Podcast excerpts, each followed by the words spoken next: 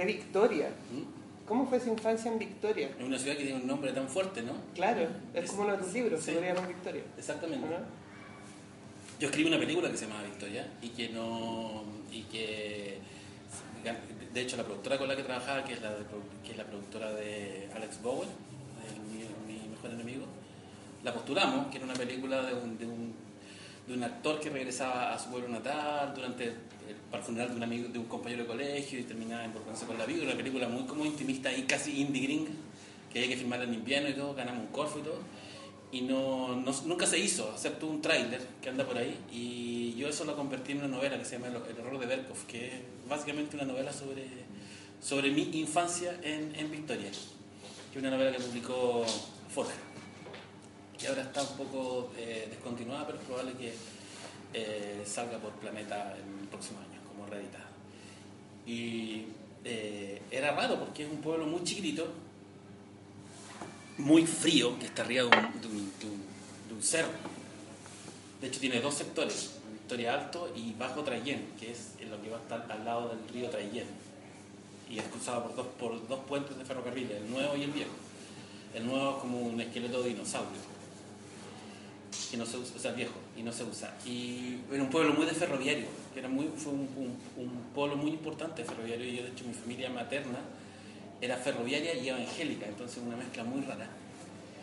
Y mm, yo como que me crié entre trenes y también entre, entre, entre, pastores evangélicos y, entre selecciones del Rierdalles y enciclopedias estudiantiles. Fue, yo creo que yo me saqué bien. Aquí no, en haber, haber- al haber nacido en un pueblo como Victoria, porque te da un montón de historias que después tú puedes, puedes eh, usar, o yo las he usado y las he re- reabusado, y de alguna manera Victoria fue súper marcador en mi vida. Yo de hecho me casé con una mujer que se llamaba Victoria. Wow. Mi mamá se llama Victoria, su segundo nombre es Victoria. Después me separé de, de- de mi mujer que se llama Victoria y peleé con mi mamá que se llama Victoria. Pero ahora estamos buenos. Y, y de vez en cuando vuelvo cada vez menos, pero vuelvo ahora en dos semanas más a un taller literario, que es algo que yo quería hacer en Victoria hace harto, hace harto rato. Y mm, era un pueblo donde, eh, de partida, era una época, era en plena dictadura. Y además, más allá de que fuera la, dictadura, era el sur de Chile, y el sur de Chile estaba bien apartado del, re- del resto del país, digamos, el sur entendido desde Concepción hacia abajo. Eh, yo hasta los 12 años tuve un solo canal de televisión, que era el Canal 7. Yo de hecho en mi casa hubo teléfono cuando yo cumplí 18 años, cuando me, vine de Victoria. Yo no, sa- no, no sabía lo que o sea, había, sabía lo que era un teléfono, pero no había líneas telefónicas en Victoria. Entonces toda la comunicación y todas las relaciones entre las personas eran como muy directas. Tú llegabas a la casa de tus amigos, no le avisabas a los amigos que tenías que llegar. La gente llegaba a tu casa, no te avisaba. Eh, el, el hecho de que hubiera un solo canal de televisión te obligaba a buscar otras maneras de, de entretenerte. Había un cine que además cerró. Yo recuerdo que, que fui a ver la última película que era en el cine Victoria, que fue Batman, la primera de Tim Burton, en el año 89. Eh, con un programa doble con Amos del Universo, la- esa versión de, de He-Man con, con actores. Y, pero había hartos cómics en mi casa, mucho mampato. Porque mi papá, mi papá es mi papá es, que es, muy, parecido y es muy distinto a mí, en el sentido. ¿Por qué es muy distinto? Porque él es súper eh, científico para sus cosas, él es, técnico agrícola, pero además es muy deportivo, ¿cachai? Yo con suerte eh, eh, tuve una pelota y la pinté de la estrella de la muerte cuando era chico. La usaba para jugar a la, Guerra de las Galaxias. Mi papá es basquetbolista y fue como seleccionado de, de básquetbol nacional, o sea, regional. Y, pero a mi papá le gusta la historieta, y siempre le gustaron. Y así como yo tengo un rollo con los superhéroes y la ciencia ficción, él tiene un rollo con los vaqueros, con los cowboys. Es muy freak. O sea, mi papá, por ejemplo, desprecia el spaghetti western porque los caballos, los caballos que aparecen en las películas de Sergio Leone no corresponden a los caballos que existían realmente en Estados Unidos en la época del, del, del, del Far West. Entonces había muchas historietas de, de vaqueros, mucho mampato. Y entre las historietas de vaqueros había historietas de Batman, y de Superman y de Hulk. Y de la Biblia. Y de la Biblia también. Lo Una cosa muy rara. Que se llama Marvel Historietas de la Biblia. Por lo que pasa es que ese es, el otro lado. Mi abuelo, mi abuelo materno, a ver, mi abuelo paterno y mi familia paterna era católica y era Paco, mi abuelo paterno. Y mi abuelo materno era evangélico y era mi, mi abuelo materno, mi tata Víctor, era además diácono y hermano anciano de la Iglesia Alianza Cristiana y Misionera. a nivel nacional. ¿cachai? Era como, era como casi un papa de la iglesia. Entonces estaba lleno de pastores en, en mi- en la casa de mi, de. Y él viajaba mucho, era miembro de los Gedeones Internacionales, que eran los que hacen estas Biblias azules que reparten.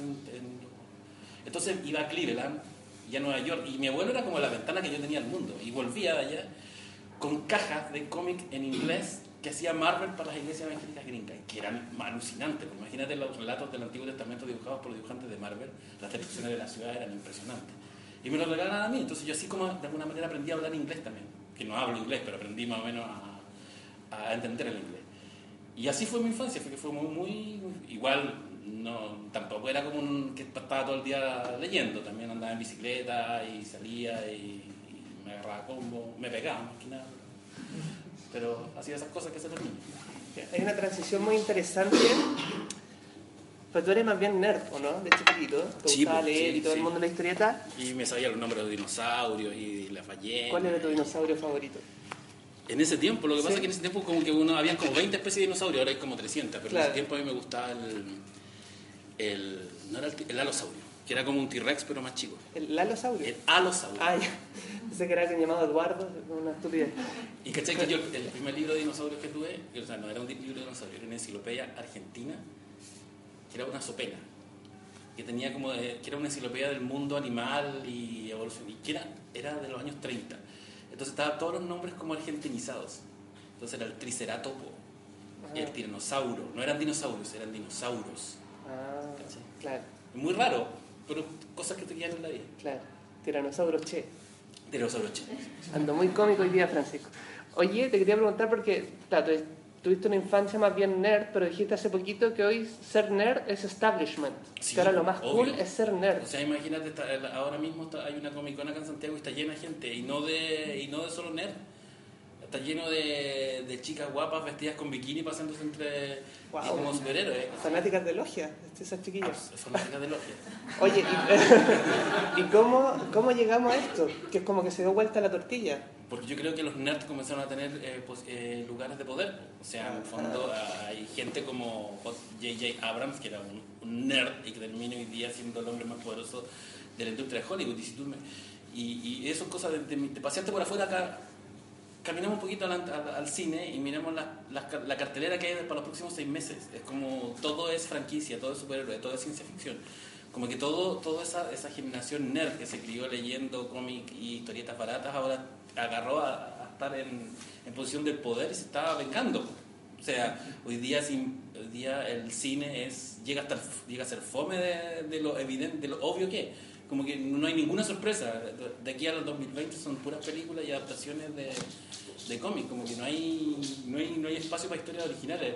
Lo que es bien triste también. Sí, por pues. mucho que uno le guste la cosa. Muy predecible la cosa. Habláis de poder también. ¿Sabían ustedes que Francisco conoció muy joven a Sebastián Piñera? Sí. Y fue un encuentro fugaz por un concurso literario en el que saliste segundo. Salí segundo, sí. Pero fuiste y ganador igual. Y después trabajé con Sebastián Piñera. ¿En serio? Por ¿Y qué te dijo en ese primer encuentro? Nada, me dijo, felicitaciones, joven. Y me dio la mano. y me pasó un diploma y, y eso. Luego así fue en el año 92, el- el- con 60 kilómetros, una novela que hoy día es casi imposible de encontrar. Y que ganó, claro, sa- salió, salió segundo lugar y, y se publicó y vine a Santiago, en la torre que, tenía, que tiene Piñera todavía, en Apoquinto. Entonces era más alta, porque era como el único alto, ahora está lleno de edificios Claro. altos. Y después, por las vueltas de la vida, yo trabajé en Virtualia, el, que era como un Facebook chileno, que, se, que es los años 2000, 99 y 2000. Y, y Piñera era uno de los socios, entonces llegaba y se paseaba. Y nosotros éramos los nerds de contenido, porque eran- ahí sí que éramos nerds, era gente que jugaba juegos de rol y. Y teníamos, y la oficina era como, era, era bien ridículo, porque uno pensaba que estaba en Silicon Valley, pero en Silicon Valley en- al lado del Parque Arauco. Entonces, habían figuras de acción y cosas así. Pasaban, y pasaba Piñera y era como, estos son los muchachos de contenido. Y Piñera hacía así, oh, qué, qué raros que son. Lo oí dos veces. Y don, y- don Francisco, que era el otro socio. ¿Don Francisco? También. Y ¿Con Piñera con Don Francisco, los dos juntos. ¡Wow! ¿Sí? ¿La Bibi no El iba? mar, el, el mal. Era El como, mal. era como- faltaba el Luthor nomás. ¿no? Oye, en este psicopateo, en Wikipedia hay un completo, espero que no con tanto errores, artículo sobre tu magna obra y sobre tu persona. Y en las obras dice 60 kilómetros, Mm. año 95. Era el 94. 94. Ven, no confío en Wikipedia para esa entrevista. Y después dice el número Kaifman, Planeta 2006. Sí. ¿Qué pasó en ese bache de...? Estudié, perio- estudié periodismo, eh, trabajé, eh, me embarqué a cazar ballenas, no. Eh, no, eh, pasó que me dediqué a estudiar, a trabajar y, y fíjate, y un montón de, de novelas y libros que no se terminaran, no se terminaban. Y tuve harto rato en apareciendo en antología, estos típicos así, nuevos cuentitos del siglo XXI. que- Hice hartos talleres literarios y yo creo que fue re necesario. Y también tuve hartos rechazos de editoriales. N, así, mucho. Yo diría cuando hablo como con jóvenes escritores o aprendices escritores que dicen, no, la editorial no entendieron lo que yo quería hacer, por lo tanto voy a publicar, voy a pagar por la edición de mi libro. Pagar por la edición del libro es como matar tu libro. Entonces como que no hay, no hay, no hay una, un- una, tolerancia al, al fracaso.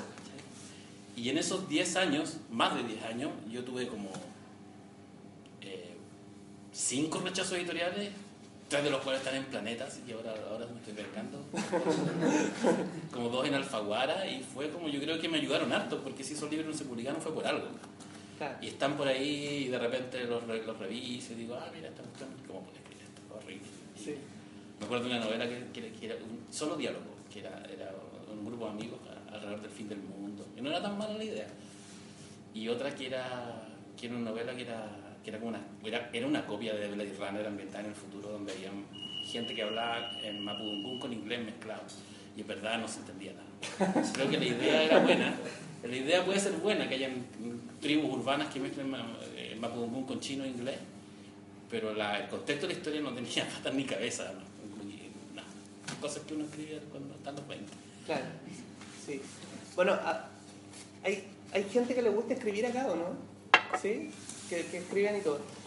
Te quería preguntar sobre esa... Yo alguna vez entrevisté a María José Ferrada, la- una escritora infantil, y contaba que ella con una amiga escribieron un, un- un libro, nadie se los publicaba, ellos pidieron un crédito, hicieron una edición, nadie se las compró, la regalaron y terminaron endeudadas. Pero ya María José Ferrada una gran difícil, escritor, sí. claro. Francisco Ortega, Francisco Ortega, digamos. ¿Qué te pasa a ti, ahora que eres Francisco Ortega, con la relación de las editoriales Pero con sí, los sí, escritores? No, pero eres Don Sí. Francisco. No, no eres Don Francisco, eres con Don Francisco de los libros, ¿o no? No, mala No, comparación. madera. Eh, ¿Qué te pasa a ti con la... eh, viendo ahora cómo hace el pasado, ¿no? Porque muchas veces ni le responden a los escritores cuando envían su manuscrito. Sí. ¿Cuál es el consejo? ¿Perseverar? Como, ¿Cuál es la clave del éxito, digamos? Ahora, es muy difícil que te- que, responder a... Yo fui editor Alfaguara. de Alfaguara y la cantidad de manuscritos que llegaban a la editorial era una cuestión impresionante. así. Y normalmente son cosas muy malas. Muchas. No, ¿Por qué se, re- por qué se pero eran torres y torres de manuscritos. Entonces, eh, entonces es muy difícil eso porque tú tienes que, además que tienes que, que estar eh, comprometido a un, a- o sea, tienes un compromiso, un co- un compromiso editorial de estar publicando por lo menos tres libros al mes. El tema de editar y revisar esos manuscritos es muy, muy... Entonces había un día nosotros nos dedicábamos los viernes de la tarde a leer manuscritos. Y claro, de repente leía y encontraba ahí cuestiones muy buenas y de repente encontraba ahí cuestiones muy... no. Y hay una cuestión que uno dice, esto es bien terrible porque es suerte. A veces agarráis un manuscrito y estáis con, en, un, en, un, en, un, en un momento emocional X de tu vida y la- de alguna manera lo que aparece ahí no tiene que ver con tu, con tu, con tu, tu estado emocional y decir, no, esto no funciona. Resulta que leíste solo 20 páginas y desde las 50 en adelante era una joya. Eh, Es bien lotería, finalmente, como el arte en general. Esa cosa que te descubran. Yo creo que los escritores, lo- lo- lo- la mejor manera que tienen hoy día de, de visibilizarse los, los escritores jóvenes es, en verdad, no perder tiempo mandando manuscritos a las, multi, a las editoriales grandes es- o multinacionales.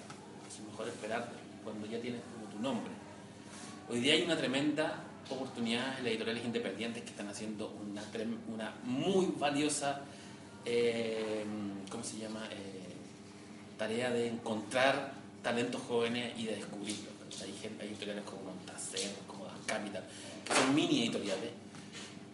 Y que, publican de repente joyitas. O sea, yo, yo, yo me saco el sombrero con la pega que está haciendo el, Diego Zúñiga y sus asesores de, y sus socios de, de Montacerdos porque están descubriendo gente prácticamente todos los meses. Entonces yo creo que cuando tú estás empezando una buena alternativa es empezar por, ese, por esas editoriales. Pero nunca irse a las editoriales donde tú pagas por la edición del libro. Porque cuando tú pagas porque te publiquen tu libro, lo estáis matando, ¿cachai? De partida la editorial no, tiene, no, se va a hacer, no, no va a hacer ningún esfuerzo porque tu libro exista.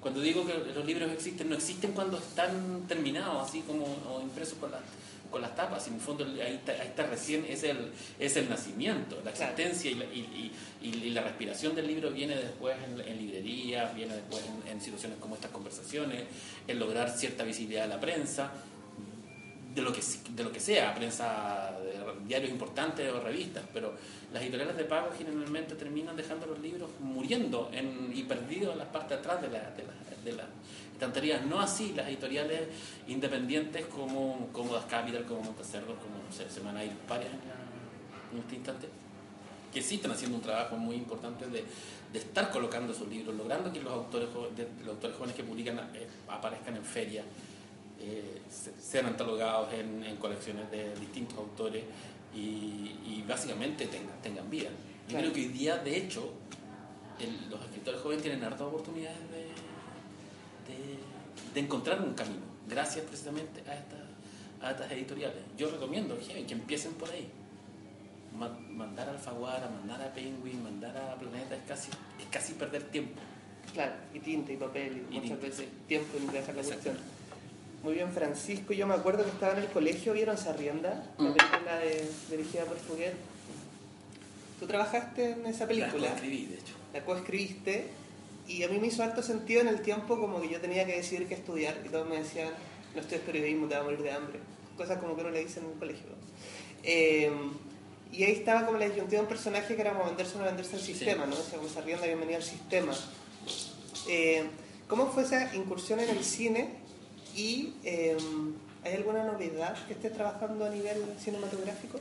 Yo llevo harto tiempo trabajando en el cine, lo que pasa es que algunas de las películas en las que he trabajado no, no, no han sido terminadas por, por plata. Yeah. Como lo que te contaba, la película que se llama Victoria. Eh, trabajé también en la, en la El séptimo de línea que hizo Mega, en un par de series de televisión que, nunca, que se hicieron, se hicieron los pilotos, pero están guardados en... en que cuando tenían plata los canales, hacían muchos pilotos de serie y después las mostraban en, la, en, lo, en los comités ejecutivos y los veían y decían, no, sabes que esto no, pero guardémoslo y te compraban la idea y quedaba ahí guardada. Hay una, una serie que, que, yo escribí el piloto y trabajé con, con, una productora que se llamaba eh, Tratamiento Conducto, que era, de, era como un... ¿Cómo se llama esta serie del, del, del psicólogo la que en HBO? Eh, con Gary Byrne en terapia, no sé. pero, era con, pero era con dentistas. Era todo dentro de un. Porque además los dentistas nadie los quiere. Nadie, va, nadie quiere ir a ver a un dentista por. O sea, el rollo de la, de la serie era eso: un, un, dentista que decía. Nadie quiere venir a verme, toda la gente viene obligada. Entonces eran dos hermanos dentistas que, y todo ocurría dentro de la, de la, de la, ¿cómo se llama? De la, de la clínica. Y el caso de esa rienda, eh, yo conocí a Alberto, lo conocí en el Mercurio, en la zona contacto siempre tuvimos buena onda. Y él eh, un día me llama y me dice, quiero escribir una película, necesito a alguien que me sea mi partner. Pero yo tengo la historia. Y él tenía la historia que se basaba en un reportaje de la revista Paula de un, de cabro que le había disparado Pero esa era como la anécdota, había que inventar una historia. Y entre los dos inventamos la historia de, este personaje que quiere buscar a, que, quiere eh, eh, que no quiere venderse. Eh, hay, hay, hay, la película tiene mucho de Fouquet, pero también tiene mucho de mí. Todo, todo el rollo del de personaje Francisca Levin, ese lo metí yo. Ese personaje no existía.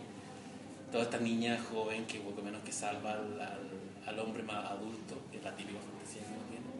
La escena en, en, en el museo. En el museo, de, muy bonita. Sí. O cuando se le muere el carro bueno, Muy bonita. Esa, esa idea. Esa, esa, y fue súper bueno, súper bueno hacer, hacer esa rienda.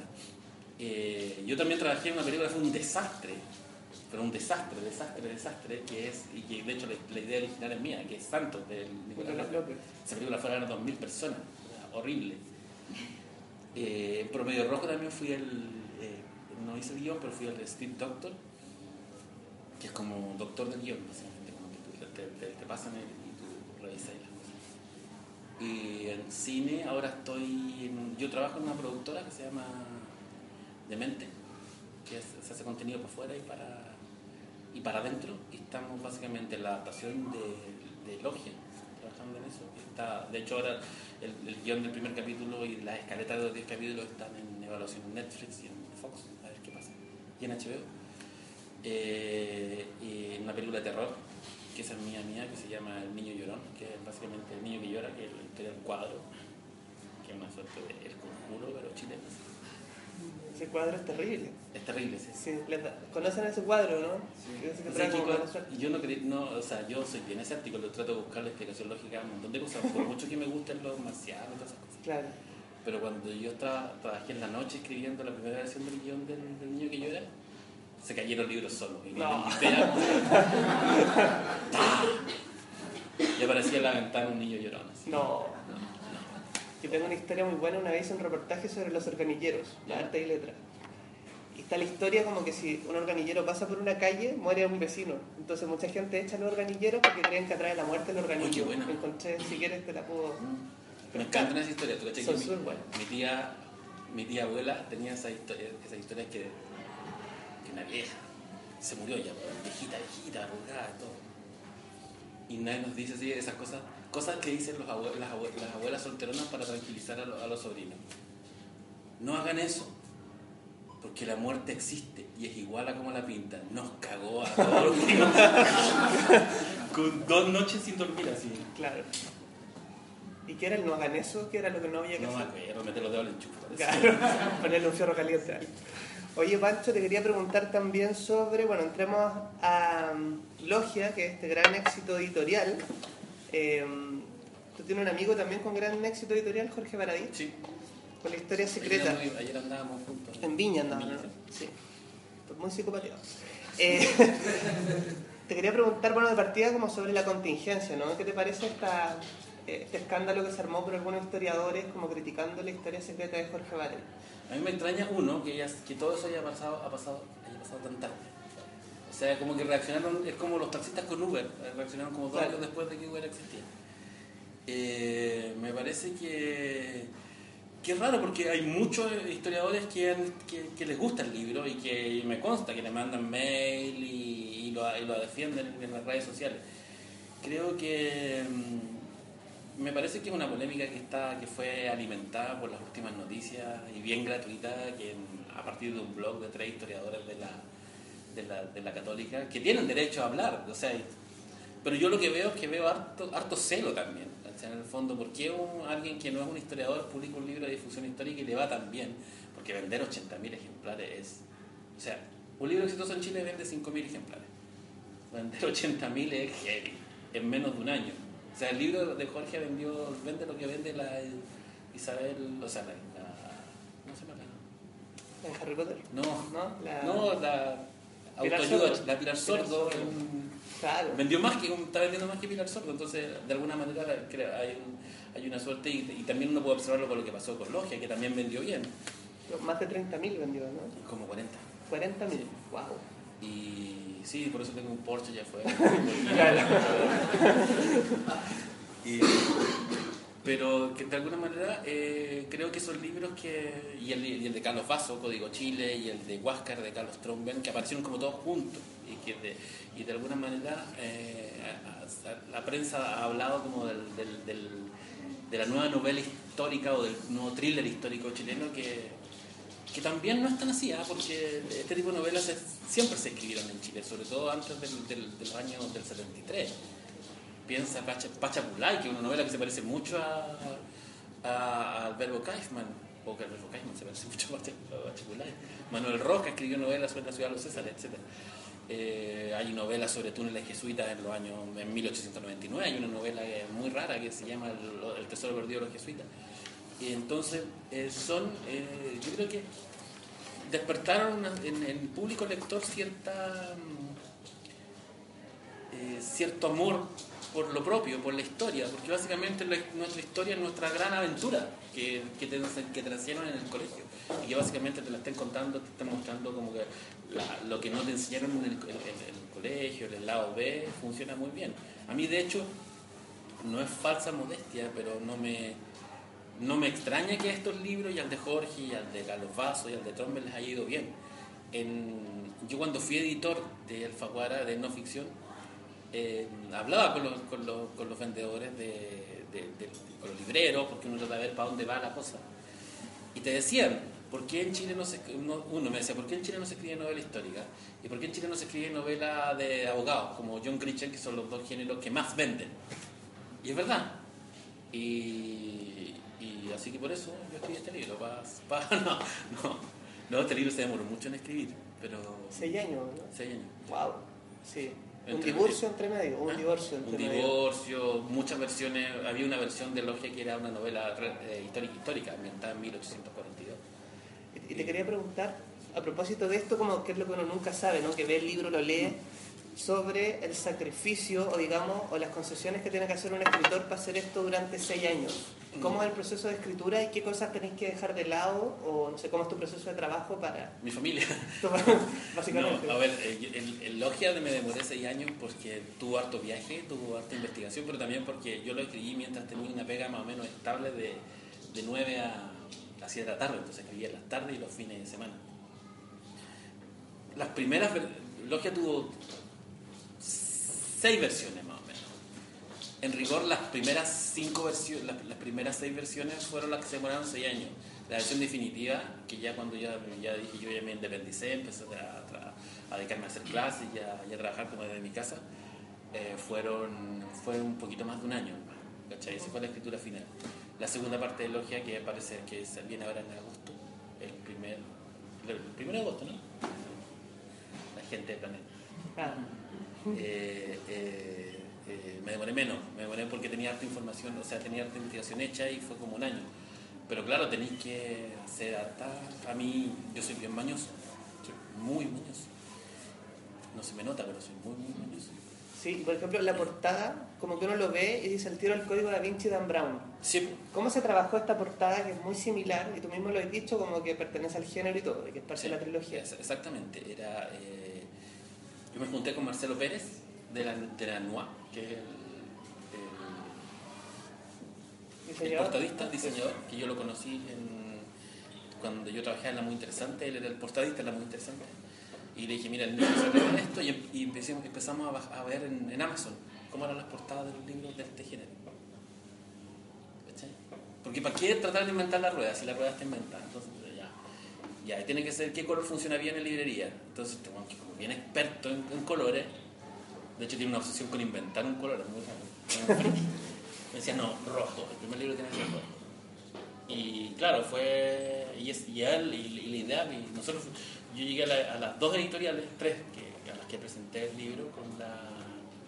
como con, con hasta con, con, la, con el borrador de la, de, la, de la portada. Y claro, después vino la idea de, de republicar el verbo Cashman, o sea, el, número Cashman, pero una versión más, más larga, que funcionara como, como puente con, el, con Logia y la idea de la trilogía, un libro azul que no es tan azul, que es gris, Claro. rojo y un tercer libro que es blanco, pero que no es tan blanco. Sí. Oye, Francisco, también otra cosa que me, me pareció súper interesante que esbozabas en alguna entrevista por ahí era, eh, sobre todo en Logia, esto de recoger la historia de Chile y poner a ciertos personajes como Bernardo Higgins, como eh, entrever esta posibilidad de que haya sido homosexual, o como, bueno, eh, el tema de la logia lautarina, que interesante que contáis, como que O'Higgins le cuenta a Francisco de Miranda Sí. sobre Lautaro. ¿Nos podríais contar un poco más como algunos aspectos históricos que te sorprenden y que te parecen interesantes para compartir con nosotros? A ver, a mí, la logia lautarina, yo la, la- sube por la logia, la logia lautarina bien chico, en un, en un libro de historia que, que había, que creo que la mayoría lo tuvimos en la casa, de Walter Millán, que tenía como ilustraciones. Pero ahí, claro, la, la, la nombran nomás, la tira por aquí y por allá. Y, y después leí el libro de, de Isaguirre, que se llama Logia Lautarina, y otros estudios sobre la independencia, y ahí como que me empecé a meter más en el tema. Y fíjate que el año 2000, 2009, cuando yo, cuando estaba, yo estaba a cargo de la Muy Interesante acá en Chile, la Muy Interesante, hicimos un especial de, los, de la independencia de Chile y pusimos en portada el secreto de la logia lautarina, el, el, eh, ¿cómo se llama? La, la, sociedad secreta que, que responsable de la independencia de Latinoamérica, con una portada que hizo eh, el mismo portadista de logia. Y fue el número que más vendió de la revista Muy Interesante. La Muy Interesante vendía alrededor de 5.000 ejemplares mensuales, esta vendió 12. Y yo dije, acá hay algo. Después ocurre que cuando, yo, yo, hice para las últimas noticias, un equipo en el fondo, hicimos la, historia de Chile en cómic. Y en el tema, eh, cuando llegamos al capítulo de la la Autorina, tuvimos un problema con los asesores históricos, que eran dos de la Católica y uno de la Chile. No lo tuvimos nosotros, lo tuvieron entre ellos, porque los dos asesores históricos de la Católica querían que no le diéramos tanta importancia a la masonería dentro de la historia de Chile, y el de la Chile sí quería. Y eso provocó, un choque, pero bien dramático, que termina con que los, asesores de la católica eh, llegan y dicen nosotros no, salimos de acá, nos, vamos a salir de este proyecto, no queremos que, esto vaya, vamos a quitar el logo. era, era un proyecto del Mercurio, un proyecto bicentenario del Mercurio, que obviamente eh, había el señor Eduardo dijo, no, si no sale con el, si, si la católica se va, el proyecto se termina el área comercial de la última noticia dijo, no, pero ¿cómo se va a si el diario está vendiendo muy bien gracias a estos, fascículos coleccionables? Y entre medio se atrasaba, se atrasaba, se atrasaba. Finalmente ese capítulo nunca vio la luz. Y si uno revisa la historia de Chile en cómic en, en salahistoria.cl, el capítulo 20 es la biografía de Simón Bolívar, que no tiene nada que ver con Chile, porque fue un capítulo que hubo que, hubo que hacer de, relleno.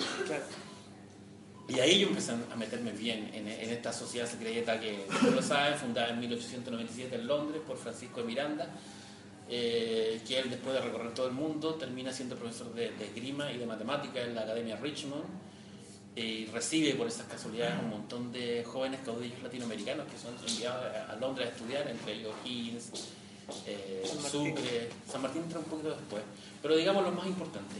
Eh, y este, a mí soy bien fan de Star Wars, digo que es como una suerte de Obi-Wan que no vive en independencia, que eso es. Eh, él forma, eh, forma una logia que usaba los ritos masónicos, pero no era, no era masónico, para en el fondo imbuir los, ideales independentistas y meterlo en esta cosa, que se llamaba la Logia de los Caballeros Racionales de Londres y la Logia de los Caballeros Racionales de Cádiz, porque tuvo las dos sedes. Y ahí O'Higgins le cuenta la historia de Lautaro, que imagino que todos la conocen, Lautaro, joven caudillo de la, de la, de la Araucanía, que es tomado prisionero por, por, Pedro de Valdivia, pero termina siendo, eh, eh, aprende, en el fondo el habla española, el uso de los caballos, las armas, y finalmente se convierte en una suerte de enemigo interno, que es una gran estrategia. estrategia. Y esa historia le, encanta a Francisco Miranda y, le cambia el nombre a la logia, a la logia Lautaro, logia Lautarismo. Sí, hay datos bien fascinantes y te quería preguntar a ti como escritor y como fenómeno de ventas, em, ¿qué explicación le encuentras tú a que en el sistema educativo se siga enseñando la historia de la misma forma que hace montones de décadas y que no haya énfasis en cambiar o en tratar de seducir a través de otras formas de... Yo lo fíjate que lo hablaba con profesores de, de, historia porque en el fondo les, les, les contaba mi, mi, experiencia, mi experiencia. No sé si, si a ustedes les pasaba cuando estaban en, en el colegio, y la historia universal era muy, muy emocionante, porque era como, eran eventos y eran como grandes hazañas y era como aventura. Los egipcios, los griegos, la Edad Media, la Segunda Guerra Mundial, los romanos, etc. Pero cuando llegaban a la historia, llegábamos a la historia de Chile, todo era, todo era fecha y hecho, fecha y hecho. Y las pruebas te, te preguntaban, onda, ¿qué ocurrió el 14 de, de mayo de 1817? Entonces, tú tenías que estudiar para saber exactamente lo que ocurrió esa fecha, que no tengo idea, se me ocurrió. Y eso hace, muy fría la, historia de Chile, cuando la historia de Chile es muy, muy entretenida. Si tú le sacáis la, forma de enseñarla con fecha y hecho y te, y te, y te centras en, en, la aventura humana, es emocionante. O sea, todo lo que es la historia de los carreras es como mejor que, que una temporada entera de Game of Thrones. Pero, no, pero si te la enseñan, como, si te la enseñaran con esta cosa de traición por aquí por allá, yo creo que funcionaría mucho mejor. Buscarle el drama, la cosa de, contarla como, como si fuera una historia una historia, una aventura. Y en el fondo yo creo que Blogia y funciona muy bien por eso, porque, porque toma la historia de Chile y la cuenta como un thriller, que como una historia de suspenso. Claro. Tú que sabes tanto, siempre he preguntado, ¿eres carrerista o higuinista? ¿Podría...? Fíjate que yo, a, mi carrera me gusta mucho por esa figura eh, eh, dramática que tiene. Eh, pero, pero encuentro que es mucho más interesante la figura de O'Higgins, porque O'Higgins es un personaje del cual se sabe muy poco. Quizás por ese arquetipo que, de, que tenemos de O'Higgins gracias a la dictadura, porque Pinochet quería ser como O'Higgins. Pero O'Higgins es un tipo que es rechazado por el padre, que es rechazado por sus padres, que es rechazado por la iglesia, que termina, que, termina hasta los 15 años se relacionaba más con los mapuches de la zona de, de, Chillán, sabía hablar mapucún, era eh, los, los, caciques le enseñaron a pelear, por otra parte, eh, pelear entre comillas, porque eh, O'Higgins debe ser el único libertador en el mundo que no ganó ninguna batalla. es un personaje que además siempre era, mirado menos por la casta aristocrática, era como el gran resentido. Yo creo que O'Higgins es el gran resentido de Chile. Pero si tú me dices cuál es el personaje clave para, en todo este proceso de, independencia, yo lo tengo bien claro. Yo creo que este país no tiene un padre de la patria, tiene una madre de la patria, que es Javiera Carrera. Yo creo que todo se centra en Javiera Carrera, que termina siendo más importante que, que su hermano y por algo es el personaje, el, quizá el único personaje que termina vivo de todo este proceso en, en, Argentina, y es la gran, la gran eh, contadora de toda esta saga de libertadora chilena. Yo creo que te aseguro que además con todo este movimiento feminista que está cada vez más fuerte, de aquí a 20 años más vamos a hablar de Javiera Carraga como la madre de la patria y y, y José Miguel van a estar como por abajo.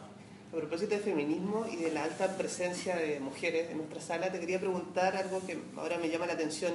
Hemos hablado de montones de libros y de autores, pero no hemos hablado de autoras. ¿Cuál es el rol de la mujer hoy día en la, industria editorial chilena? ¿Cómo lo veis tú? Hay muchas escritoras que están haciendo cosas muy, muy, muy buenas. A mí, a mí me gusta mucho, por ejemplo, la Pepe Viera Gallo. Encuentro que ella me, me, gusta lo que hace y me gusta cómo lo hace. El libro de la Paulina Flores lo encontré en la raja. Pero me gustaría, eh, me gustaría ver escritoras metiéndose en, en, estos temas. Por ejemplo, me gustaría, me encantaría que una, que una escritora escribiera la gran novela Javiera Carrera, porque creo que tiene que tener un punto de vista femenina, femenino. Y, y, no hay escritoras chilenas de, de, género, excepto la Fran Solar, que hizo algunas cosas, y la, y ¿cómo se llama? La, esta chica de, que tiene Saori, Camila Valenzuela pero también están, hacia, un, hacia, un, lado como más hacia lo fantástico, que no está mal. Em, creo que, que sí, que, que, por lo menos la industria editorial latinoamericana en general peca harto de, de machista. Yo acabo de, llegué de México hace poco y si acaso más machista en México es Pero ya no, como que no hay escritoras. Yo hablaba con, con un escritor mexicano amigo que, que escribe ciencia ficción y escribe novelas gráficas, yo le decía, pero hay, hay mujeres haciendo, no, no, nadie. Acá hay, ¿cachai? Tenía, incluso en novelas gráficas tenía la Bernardita eh, Ojeda, que tiene esa, esa, trilogía de novelas gráficas sobre, sobre Rapanui, que es fascinante, que es increíble. Creo que eh, a mí me gusta pensar que, que, por el lado de nuestras, nuestras compañeras va, a haber una gran sorpresa. Pero insisto, me gustaría que una, que una chiquilla escribiera la biografía de Javier Carrera maravilloso. Me acordaba a propósito de Higgins que lo, lo, último que hizo Higgins es Magallanes. Sí. Pero no es por el estrecho Magallanes. Pero esa, esa historia yo se la, se la escuché a Jocelyn Holt, al, ¿cómo se llama el historiador? Se me confunde con el hermano. ¿Alfredo? Alfredo. Que él tenía un mocito al que llamaba Magallanes, y en el fondo él dice Magallanes, Magallanes, porque lo llama. Y Jocelyn Holt es uno de los primeros que que tira por abajo la idea de que quizás nuestro padre la patria eh, eh, no era homosexual, pero a lo mejor es bisexual, que tenía un, par de aventuras por ahí, eh, nunca bien documentadas con, amigos especiales, especialmente con, con este joven musito. Y yo tomé esa historia que le escuché a Jelsin Holt y me pareció que era bien provocativa como para, claro. para sacudir un poco y hacer un poco más humano al personaje de, de, de O'Higgins, que tiene la mala prueba, con perdón, de que es el gran personaje de nuestras estatuas eh, y del que menos sabemos. Lo hablé, me acuerdo con Alfredo Sepúlveda, que tiene un libro que se llama Bernardo, que es una biografía, como una- es como un gran reportaje periodístico de Bernardo O'Higgins, y ahí también tiene un par de, de insinuaciones sobre, sobre esta posible homosexualidad de- de- de don Bernardo, y que quizás es un libro, el libro que más lo, lo humaniza. Y a mí me interesaba hacer eso, humanizarlo, bajarlo un poco de, de, de- esa imagen que tenemos tan recta de O'Higgins. ¿no? Sí. Me acordé también de que una vez cuando chicos se acuerdan de un programa llamado OVNI que hacía Patricio Bañado. Sí. Ese Era un ovni como en 3D, Sí. que era como, como dibujado, digamos. Había un capítulo dedicado a la isla Friendship, Sí. que es muy interesante y desde chico me interesa. Y preparando esta entrevista, supe que la isla aparece en, en tu obra. Sí. ¿Me podrías iluminar sobre la isla Friendship? ¿Qué es la isla Friendship? ¿Es- ¿Vieron Lost? Es como Lost para las chilenas. Pero decir eso. La isla Friendship es algo que no, que, que no se sabe si existe, pero es, un, es, es bastante popular en, en- en los canales, del- en los canales de, de Chilote. Eh, aparece gente en Castro y en Dalcahue, todos muy rubios, siempre muy como prototipo eh, Caucásico. caucásico, comprando alimentos y se subían en los botes y partían hacia el sur. Y empezó como una suerte de mito urbano de gente que decían que los llevaban a la Friendship donde los curaban del cáncer y de otras enfermedades. Ahora lo raro de la Friendship que a- en- en- aparecen además en los años 90 en los diarios de, de Puerto Montt y de Valdivia avisos de empleo que necesitaban gente para llevarse a la la Friendship, para la Friendship. Ahora, ¿qué es la isla Friendship? El programa OVNI insinuó que era una suerte de colonia extraterrestre, supuestamente, en el sur, porque es una isla que aparece y desaparece. Hay otras versiones del, del- del mito y del misterio que sostienen que la isla Friendship básicamente es una colonia de nazis que llegaron después de la Segunda Guerra Mundial y que, estarían, que se habían quedado sus descendientes ahí en, en el sur, que es la versión que yo ocupo en el, en, en la- el- el verbo Cashman, donde la isla no es, no es una isla, es submarino. Y tampoco un submarino gigante, un viejo submarino alemán que tiene, usa el código Friendship que aparece. Hoy conté un spoiler de la novela, pero- bueno, en esta época de spoiler es como Game of Thrones, no conté nada. Contemos un poquito. Otra cosa que decía interesante que decía que el lector de cómic chileno, que te decía un vendedor de cómic, que el 97% de los lectores chilenos leen Batman. Sí. ¿Cómo El- nos explicamos eso? El, el, Y no cómic chileno. sí, el, me lo dijo el Daniel Hernández, que es el dueño de la comiquería Chazam, de las tres comiquerías Chazam, que dice que él sus tiendas las financia Batman. De, de 100 cómics que se venden, 99 son Batman. Y el 1%, y lo, el 1 se reparte entre todos los personajes.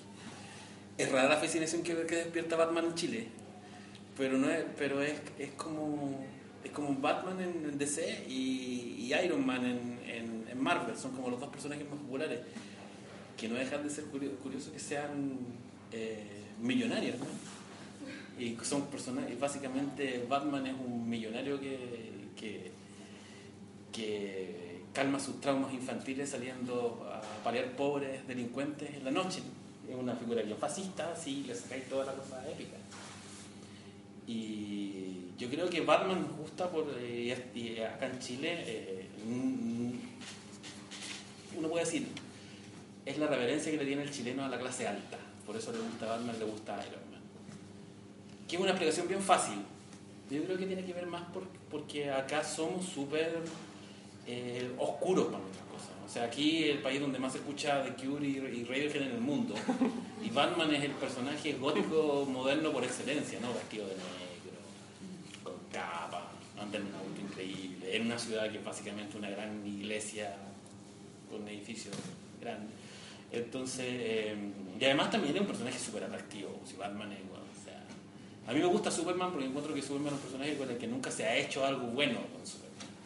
Porque Superman tiene la idea de, de un personaje que es luminoso, que es básicamente un super bombero y que además es, un, eh, es Jesucristo, o sea, es una versión de, de Jesucristo con superpoderes. Incluso los papás se llaman eh, Jonathan y Marta, que es como José y, Ma- y- y María, cae del cielo, te fijas, y es campesino, comienza su ministerio a los 30 años. tiene sus apóstoles que son la Liga de la Justicia, muere y resucita el tercer día, es como la misma historia. Y, y yo como tengo ese pasaje evangélico, me, ese pasaje evangélico me identifico más con Superman que con Batman. Pero, pero a mí no me extraña para nada que, que Batman, porque es como un triste, y este país es un poco triste. Es un poco triste. Sí. Yo encuentro que es, que es triste este país. Me da pena Chile después de escucharte. A mí también, No. pero la pena puede ser divertida. Pero el otro día un amigo me mandaba un artículo que salió en un diario que decía como los chilenos están muy contentos con su vida, era como todo lo que uno no ve en la micro, pero era como estamos todos súper contentos. Es como todo lo que uno ve en Twitter. Claro, ¿Sabes que en Twitter es como el Twitter chileno es puro odio? sí. Bueno, Sí. Tú eres un activo usuario de redes sociales, eso me llama mucho la atención. Ponte tú ponías, no sé, seguimos dentro de lo más vendido, a los que le va bien, está en las actividades. ¿Qué apoyo tiene para un autor, pensando en los autores jóvenes, el uso de las redes sociales? ¿Es determinante a la hora como de tener más cercanía o no? No sé si es determinante, pero yo siempre creo que la, que la caridad empieza por casa. Y, y cuando uno se dedica a. saca un libro, saca un disco, saca una historieta, saca una película, que mejor es embajador de eso es, un- es, es- Claro. es- es uno mismo. Y puede resultar puede ser resultar pedante para harta gente. Pero para otra gente no. Hay gente que en el fondo te dice, oye, eh, avisa cuándo va a salir el nuevo libro porque me gustó Logia. Y la manera más directa de avisar a, toda esa gente, no voy a llamar por teléfono, es a través de las redes Claro. sociales. Y de redes sociales te permite, uno, opinar o reírte. Yo, yo de hecho, yo tuiteo harto, pero no me tomo en serio Twitter porque me da risa Twitter. Encuentro que son todos graves en Twitter. ¿Hay cachado que todas las causas en, en Twitter son importantes? Claro. Todo, como que no hay nada que, que es ligero. Que, lo- que, lo- que- que los perros son heavy, los gatos son heavy, los, todo es importante, como que no hay, no hay, no hay una distancia. Y yo lo ocupo, sí, también, lo ocupo harto para difundir los libros que el book trader y un montón de, de cosas. Y, y no sé, pues acá yo creo que está, está Karen, que es de, de, de- de- marketing de Planeta, yo creo que ayuda harto, ¿no? Como que los autores se metan y hagan uno, pega. Yo fui, yo fui como, yo hice clase de edición en la Católica hace tiempo y me acuerdo haber mostrado un video a, lo- a los aprendices de editor de un, un editor español que era súper duro. Se llama Javier algo, no nombre, donde él dice que él, fue, era, él, él es asesor editorial del, de Penguin Random. Y, en una, y el año pasado le dio una, una charla a, a Penguin en España y les decía, no tienen que contratar a ningún autor, por muy bueno que sea, que se rehúse a estar en las redes sociales.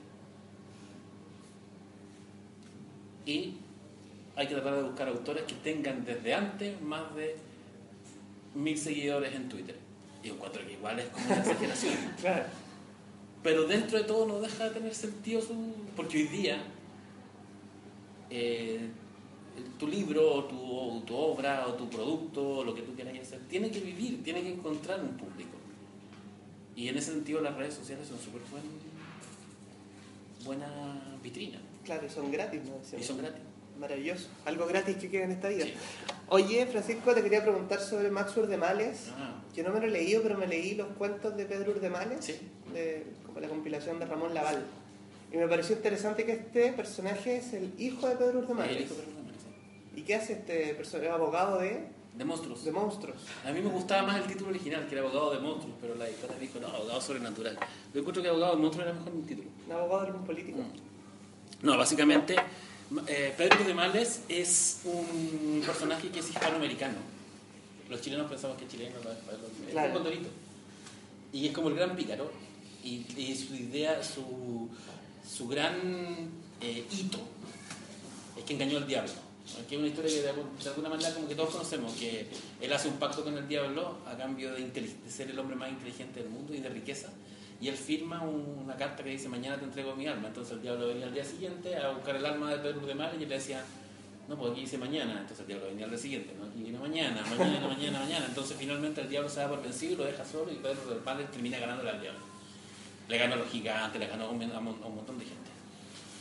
Y, y a mí siempre se me ocurrió que, eh, bueno, no siempre, pero estaba buscando un personaje infantil y a mí Pedro de es un personaje que me gusta harto y, y le había dado vuelta a la tuerca de que esa idea de que el diablo de alguna manera se tiene que haber vengado de Pedro de por lo que le hizo. Y ahí se me ocurrió que, que- ¿qué pasa si Pedro de tuvo un hijo? Y este hijo, que es un, niño de 13 años que vive en una ciudad como Santiago, es el encargado de cumplir la maldición que le echó el diablo a, Pedro de Males, porque Pedro de Males está desaparecido. Y básicamente la maldición es que él tiene que estudiar derecho sobrenatural y defender a monstruos que están en problemas. O sea, vampiros, hombres lobos, dragones, lo que sea, que que, que tienen problemas, problemas legales. Hay un niño de 13 años que va a la escuela durante el día y la noche tiene que leer como muchas páginas de derecho sobrenatural para defender a estos monstruos que, que se meten en líos. Wow. Buen trabajo, ¿no? ¿Te gustaría hacer ¿Sabes cómo se me ocurrió? Me acuerdo que fui a ver eh, Drácula de, de Coppola el año 92 en el cine de Concepción con una polola que yo tenía que era de Concepción en ese entonces. Y cuando salimos de ver la película a mí como que no me gustó mucho, pero a ella como que, ah, Drácula, como el, el último héroe romántico, y me dice, pobre Drácula, que no haya ningún abogado que lo defiende. Y yo dije, Oh, oh,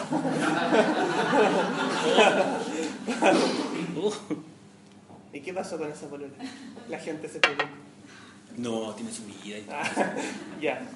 Oye, Pancho, tú que eres tan popular, ¿cómo es tu relación con tus fans, tu fans club masivo? No soy tan popular. ¿Sí ¿Es súper cierto que es popular? No, conocido, Sí. pero popular. no. Bueno, conocido. Popular es Benjamín Vicuña. claro. Tiene a China suave. Ya.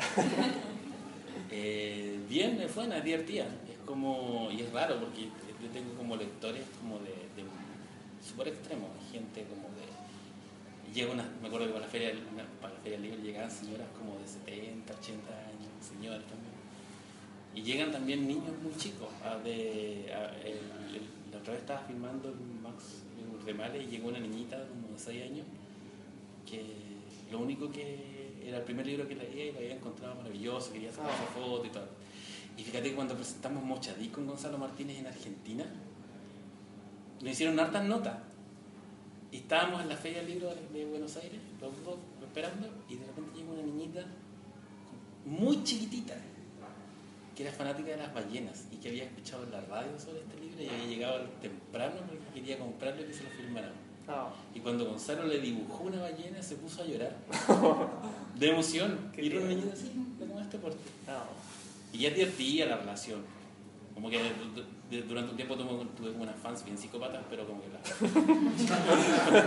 como que terminé arrancándome. Y. porque era muy psicópata. Y.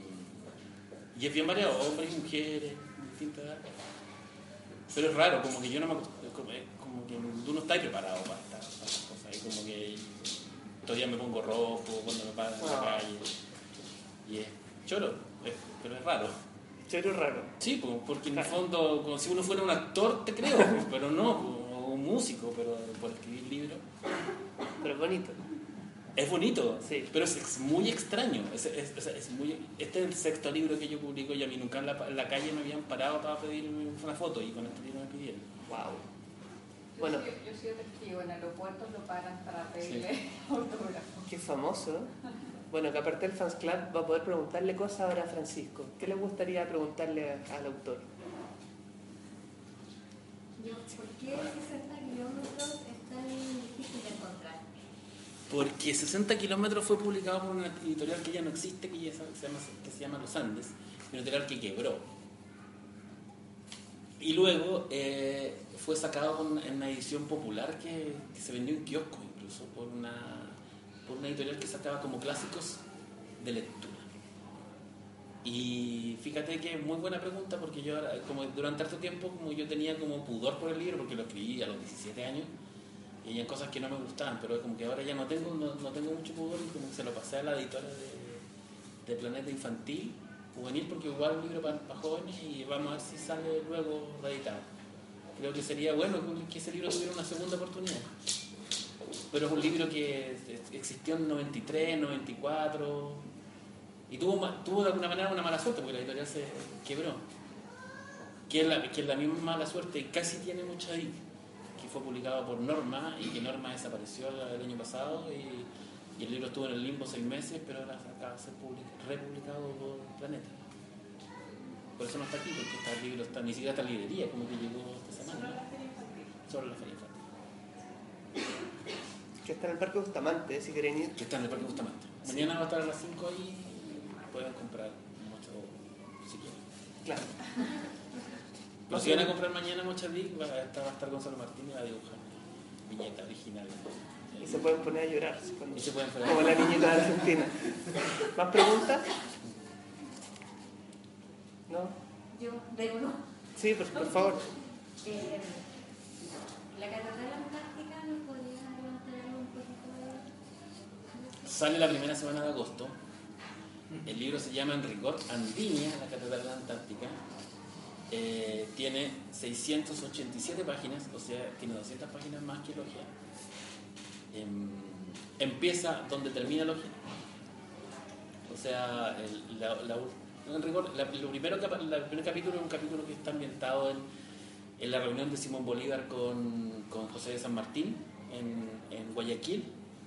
Luego hay un capítulo corto en Nueva York, que es ahora, que es actual. Y luego el, eh, entramos, eh, eh, estamos en Santiago, 10 minutos después de que termina el otro. Y es, un libro que yo creo que se puede leer solo, pero es bien importante haber leído Logia porque pasan cosas de Logia. Es un personaje donde, es un libro donde revuelve uno de los personajes del verbo Caisman, muy, un personaje muy importante del verbo Caisman, y que termina siendo clave en la resolución. Es una novela que empieza en, en Nueva York, sigue en Ciudad de México, sigue en Buenos Aires, en Ciudad de la Plata, Santiago, Concepción y de ahí para el sur. Y vuelven casi todos los personajes. Eso solo, solo voy a decir eso. ¿Cómo eso de robar autos? Que te enseñaron a robar autos. Yo, así como cuando me vine para acá, me vine con este taxista que, que le pasó, le pasó con su hija, tomé una vez un taxi en la calle, un taxi, a mí no me gusta la palabra, pero la voy a usar, bien flight, de esos taxis que parecen autos de rápido y furioso. Estos que les ponen Luz. luces por abajo y ma- y manubrio de, de- deportivo y óxido nitroso, no, no tengo idea. pero por lo menos tiene la cosita. Y el, el tipo que manejaba era bien... Oiga, Flight. íbamos eh, por la, por la calle y ahí al lado, y pasa al lado un Audi. Y el me dice, ¿está bonito el auto? Sí, está bonito. Son súper fáciles de robar. Y yo me dedicaba a eso y me, y yo me dedicaba a eso antes. Tuve la, tuve, le cuento a usted, tuve después la... Nunca me tomaron preso, pero tuve familia, por lo tanto me yo soy de la legua. Y ya hay que ser de los bravos, ¿no? si no te... O sea, yo, yo, te- yo tengo armas en la casa porque para defenderme. Y entonces yo le empiezo, como soy periodista y como Uchento, le empiezo a decir, ya, pero ¿cómo le abrís eso con una ganzúa? No, esos son los que no saben. Si la forma más fácil de robar un auto y determinados autos, sobre todo los autos europeos y los japoneses, ocupando la física. El calor. Ya, pero ¿cómo el calor? No. Los días calurosos, los días de verano, en los estacionamientos subterráneos, la temperatura sube hasta 30, 40 grados, el metal cede. Y me decía, y eso lo hay que ver y probar nomás, y ser rápido. Usted con la mano así, fuerte, golpea la cerradura y al menos 5 van a saltar. Es suerte, pero es más rápido. Y esto, un Audi, son los más fáciles. Eso en los estacionamientos subterráneos bien calurosos, un golpe fuerte los abre al tiro. Y ni siquiera salta el arma. Y yo dije, me llegando partida, no al tiro, pero no lo usar, ¿Y probaste o no? No, sí, No. soy, soy demasiado cobarde para hacer. Oye, Francisco, siempre hago esta pregunta, es como repetida pero interesante. Juguemos a que alguien, alguna entidad suprema, te dice, Francisco, tienes que regalar toda tu biblioteca Mm. Para terminar con la hambruna en el mundo. Y te tienes que quedar con un libro. ¿Cuál libro preservarías? Eh, yo creo que Moby Dick es el libro más importante de mi vida. Y tengo tantas ediciones de Moby Dick porque, porque colecciono ediciones de Moby Dick que me quedaría con la primera que leí, que todavía la tengo. que, un- que ni siquiera es Moby Dick completa, es una edición de los años 60 de Zig Zag, que tiene una portada maravillosa, dibujada, dibujada por, no es por Core, pero es dibujante de esa, de esa tradición, y que me lo regaló mi abuelo. Está ahí, es como el libro más valioso que tengo. Y, y el primer libro que leí, yo tuve una fascinación con Moby Dick desde chico, así que terminó en la escritura de Mochaví. Eh, la Paulina que me acompañó a Coyhaique que hablar con los niños el año pasado, y cuando contamos la historia puede dar fe. Y es un libro que, que, que es el libro más importante que tengo en mi biblioteca. Yo tengo, de- yo tengo cajas y cajas de libros, pero de todos los libros creo que es el libro más... Y si, me pudiera, y si pudiera, otro más, que, lo, que, que también lo tengo guardado y lo tengo como escondido, que tengo la copia del número uno de Mampato. Que es como tener la copia del número uno de Action Comic, en- pero en Chile. Yo creo que guardaría Moby Dick para mí y, y el Action y el Mampato número uno lo tendría escondido para que nadie más lo viera. Bien enterrado, con Pato. Francisco, última pregunta. ¿Se cierra esta trilogía ya Sí, con la publicación? Se cierra, se cierra y se cierra. Se cierra con llave por fuera, todo eso. Sí. ¡Pah! ¿Qué estáis escribiendo? ¿O qué es lo que se viene? Tengo un libro de cuentos más o menos terminado que se llama eh, Monstruos Marinos, que no, es, que no es precisamente un libro de cuentos, diga, yo, diría, yo digo como que una novela fragmentada, con muchos personajes, porque todo está, con- está, está- conectado entre sí. Y que pasan de, de- de- de- historias realistas, historias de amor realista, historias de terror y, de, y crónicas, básicamente jugar un poco con, con la historia. Es un libro que, que, de hecho fue financiado con una beca del, Consejo, así que lo tengo más o menos terminado. O sea, hay una primera versión. Tengo eh, el segundo libro de Max de Males, que, está- que, tengo que entregarlo. En una novela gráfica con Gonzalo Martín, que ya está hecha, o sea, hasta mi parte está hecha, está dibujando, que se llama Alex Nemo y la Hermandad Nautilus que así como con mucho Dick tomamos a, Moby Dick y contamos la versión chilena Moby Dick, en, en este libro, que tiene un nombre bastante obvio, tomamos una relación entre Julio Verne y, y Chile. Y, y estoy tomando puntas para una novela de, de ciencia ficción, una novela que quiero que, que es bien ambiciosa, que una novela que transcurre en el año 3000 y, y transcurre en todo el sistema solar. No sé si la voy a terminar, pero por lo menos estoy muy entretenido bajando historias, bajando teorías, estudiando física cuántica y, y teorías de los agujeros de gusano y cómo convertir un planeta en, en estrella. De hecho, he estado leyendo cómo, cómo inflamar Saturno y Júpiter para convertirlos en, soles y poder colonizar los mundos alrededor. Y no sé si, si, si vaya a concretar esa novela, pero por lo menos estoy buscando historias por ahí. Wow. Así que algún día voy a inflamar un planeta. Ahí nos avisas cuando sepas. Sí. Podemos hacer un taller y poner el planeta. El próximo, después voy a dar talleres, no literarios, sino talleres de cómo inflamar estrellas. Claro. Experto en sistema solar, Francisco. Bueno, con otra pregunta, van a poder después conversar con el autor o firmar los libros, ¿no? Sí, sobre el proceso creativo que utilizas para componer tus libros, cuánto tiempo te, te, te demora hacer un libro. Soy- yo soy bien Mateo, no creo mucho en la, en la inspiración. Yo me obligo a inspirarme. En el sentido de que yo veo, es bien frío lo que voy a decir. Yo veo la, la literatura o la literatura que a mí me gusta hacer como un trabajo. Y por lo tanto uno tiene que a- tomarla como un trabajo. O sea, yo me levanto temprano, eh, hago elíptica cuando me acuerdo. Eh, eh, leo, después de tomar desayuno generalmente leo, trato de leo de tres libros a tres a dos libros al mismo tiempo. Creo que el- si hay una, la única, el único taller literario que en verdad funciona es leer. Si tú no lees no estar escribiendo. Y leo cuestiones muy distintas a lo que escribo. Eh, autores que generalmente no tienen mucho que ver con, con este tipo de, literatura, porque creo que hay que, hay que agarrar por todos lados. Cuando, eh, sé, Murakami, o el Simón Soto, o el Daniel Hidalgo. Pero sí, ¿qué tiene que ver el libro de Daniel Hidalgo con lo que tú haces? Yo creo que sí, tiene que ver, todo tiene que ver con eso. O La Polina Flores, que la nombré recién, que su libro me gustó mucho. ¿A Pilar Sordo? No, Pero, pero traba- cuando trabajé editor de, de- de no ficción, escribí muchos, porque uno en los libros de autoayuda termina eh, más que como escritor fantasma, entonces aprendí harto de autoayuda. Así y de alguna manera hasta la respeto, fíjate.